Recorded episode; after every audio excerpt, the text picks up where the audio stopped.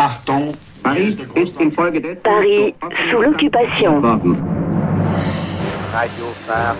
Ceux qui vous le disent vous mentent. Radio Paris est allemand.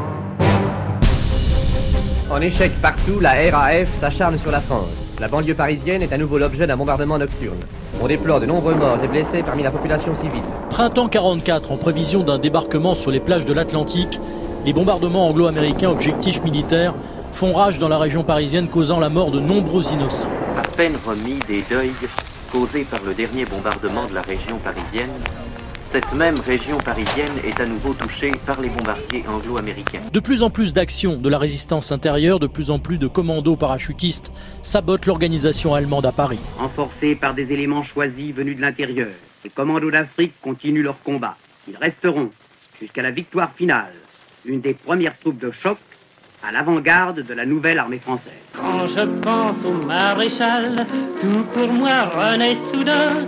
Quand je pense au maréchal, tout m'apparaît clair et. Pour reprendre la main sur l'opinion publique, la propagande de Vichy abat une de ses dernières cartes, le maréchal Pétain. Il quitte Vichy et revient à Paris pour la première fois depuis 1940, soi-disant pour réconforter la population parisienne. Journée historique pour Paris, journée historique pour la France.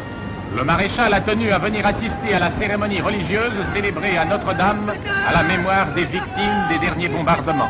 Quand le sort vous est injuste, dites-vous ça m'est égal. Serrez les dents, bombez le buste et pensez au maréchal. 20 et 21 avril 1944, après Notre-Dame, c'est à l'hôtel de ville que le maréchal s'adresse aux Parisiens. Je pense à vous beaucoup. Mais soyez sûrs que dès que je le pourrai, je viendrai. Et alors ce sera une visite officielle. Alors, à bientôt, j'espère.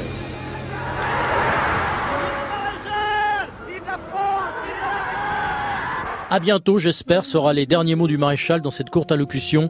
En effet, Pétain reviendra une année plus tard au palais de justice de Paris, gardé par deux gendarmes. Au terme de son procès, il sera condamné à mort. Sa peine sera commuée à la réclusion à perpétuité, gracié par le général de Gaulle. Le maréchal Pétain a 88 ans. C'est en effet le 24 avril 1856 que naquit Philippe Pétain qui, à deux reprises, releva la France de l'abîme. Dans ses mémoires de guerre, Charles de Gaulle écrira La vieillesse est un naufrage. Pour que rien ne nous fût épargné, la vieillesse du maréchal Pétain allait s'identifier avec le naufrage de la France. Paris sous l'occupation.